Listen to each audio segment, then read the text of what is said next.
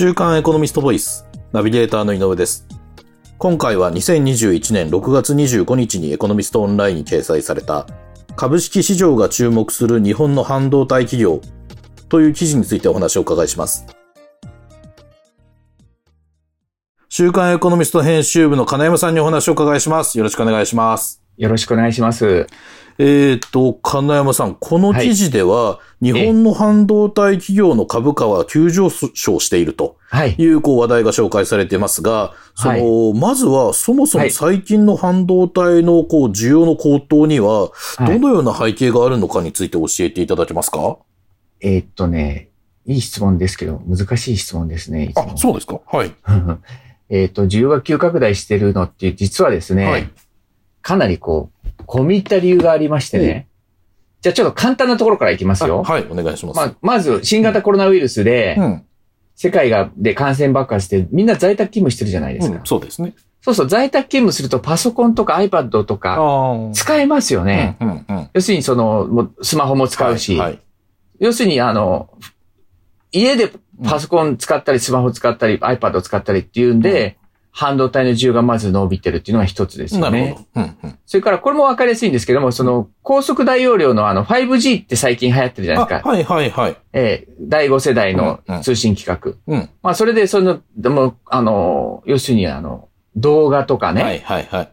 そういうのをこう、スマホとかで見られるようになったじゃないですか。日本でも去年あたりから始まったんそうですよね。はい、はい。えーそうすると、その、インターネット上のデータの通信量がもう飛躍的に増えるわけです。ええそうすると、その昔はあの、うんパソコンの中でメモリー保存したけど、今そうじゃなくて、あの、クラウドって言って、はい、はい。データセンターのサーバーで、こう、はい繋いで見る形じゃないですうんか。そうですね。そうすると、データセンターのインフラの設備投資の需要が増えて、これで半導体の需要が増えるんですよ。なるほど、なるほど。これが二つ目ね。うん、うん。で、三つ目はちょっと深刻というかややこしくて、はい。今アメリカと中国ってすごい、あの、対立してるじゃないですか。うん米中摩擦。そうですね。これがね、うん結果的に半導体の設備投資を増やしてるんです。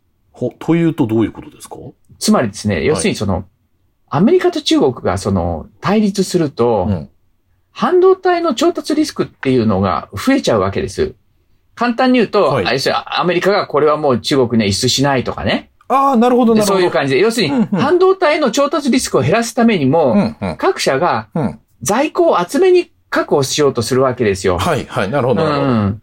それとね、うん。もう一つ半導体って中国とか韓国とかアジアの依存度がすごく高いんです。台湾とか。あ、アジアの国が、台湾だとか韓国とかが主に生産してる生産してるところがたうんうん高くなっちゃって、うんで、それでその地域の偏在を解消するために、うんアメリカとかヨーロッパが半導体の自分の自国内域内生産、はい。域内調達を高めましょうっていう、うんそのサプライチェーンをこう見直しを着手してるわけですね。なるほど。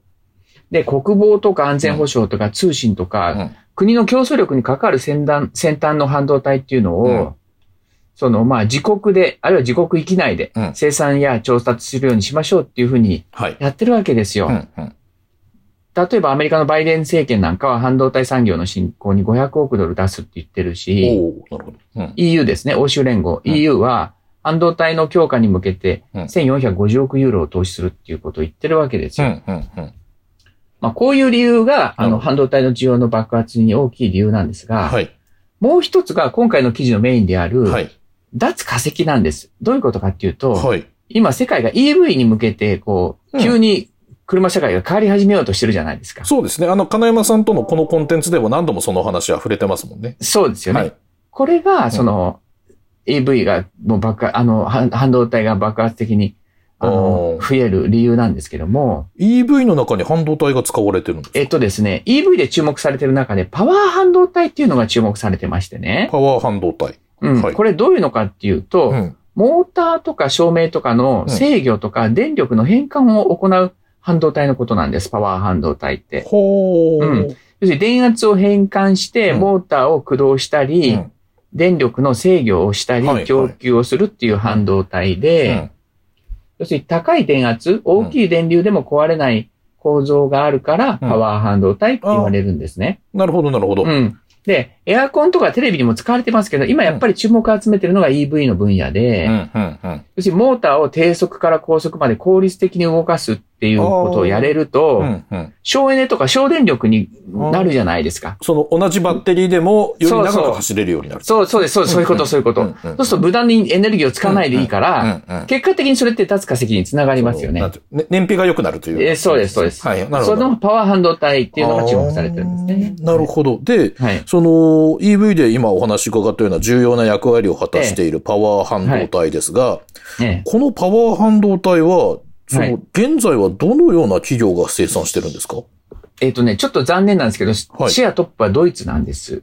あ、ドイツの企業がシェアトップ、ドイツのインフィニオンテクノロジーっていうのが2割超ぐらいであトップ2割はその企業が生産してる。そうですね。えーただ、ベスト10には三菱電機とか東芝とか富士電機とか、うん。あ、なるほど、なるほど。あそういうところが入ってるんですけれども、えっ、と、日本全部5社ぐらい足しても大体2割ぐらいっていう感じですね。だだけど、日本の得意分野であることは間違いないんです。そうですよね。はい。あのはい。ーシェアのこう、上位の方には何社もランキングしてくるってことですもんね。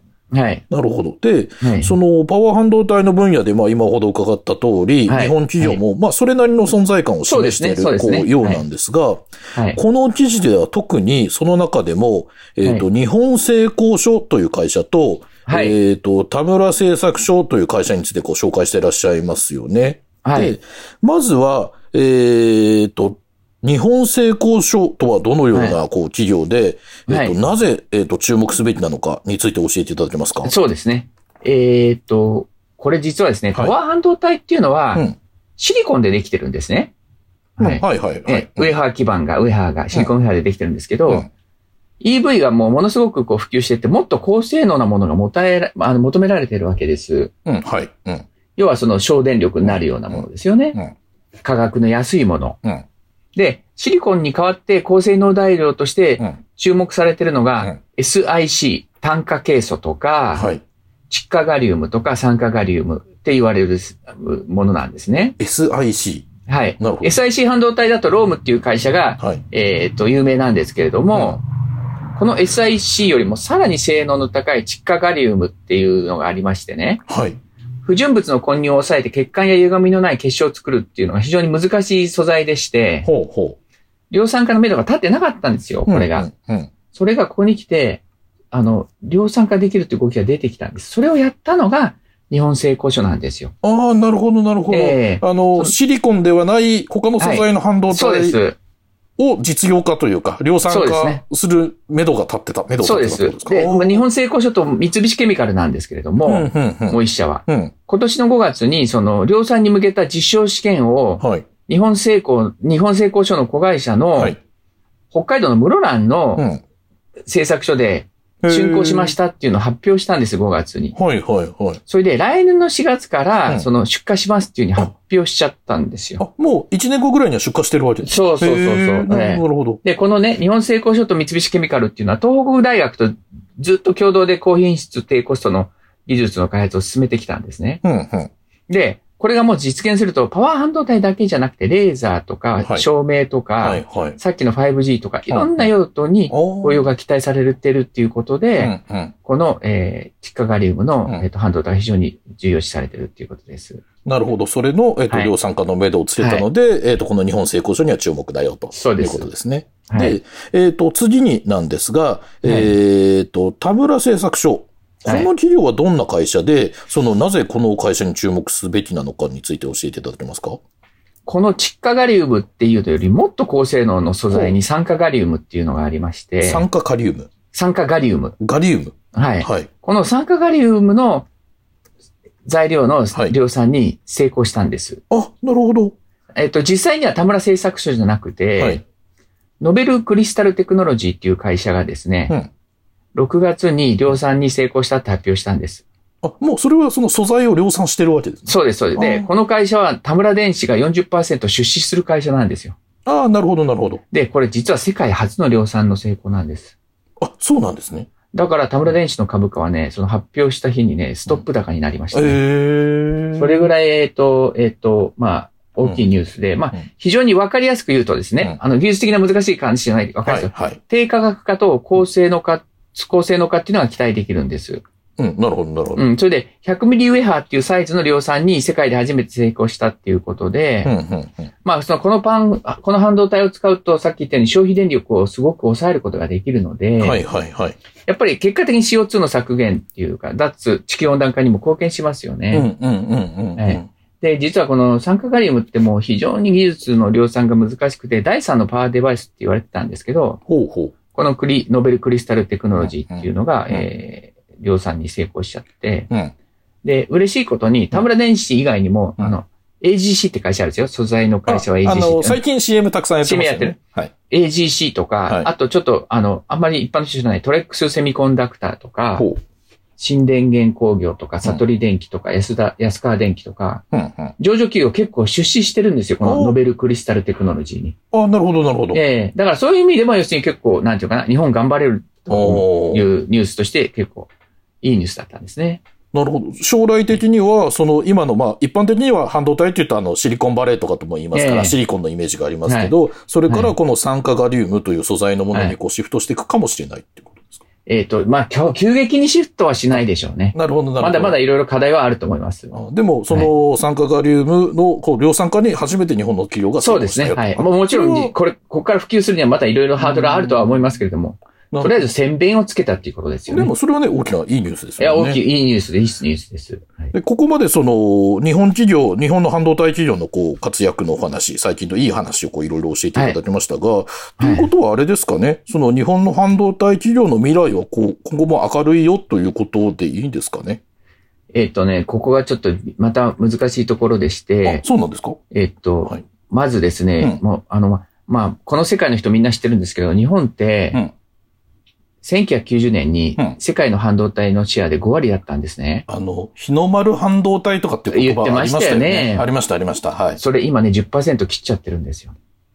え、日本の半導体のシェアってそんなに低いんですか？低い。低いだけじゃなく、もうトップ10にはもう日本の会社いないです。え、そうなんですか？はい。やっぱりゲ米国が復活したのと、うん韓国と台湾がのしてきましたね。ああ、はい。うんだからもう台湾企業とか韓国企業の半導体メーカーの名前聞きますもんね。だからトップ10の3位に台湾の TSMC、はい、はい。4位に韓国の SK ハイニックス、はい、はい。それから、えっと、まあそういうところが入っちゃってます。うんああと2位にサムスン電子も入ってまうん、すしね。うんうんまあ結局そういう感じで、えっと、10位にさっきのインフィニオンが入っちゃってますから、はい、はい。トップ10に日本はいないんですね。うーんた、ただね、ただしね、うんそんな暗い話ばっかり言ってもしょうがないんで、うん前向きな話をちょっとするとね、はい。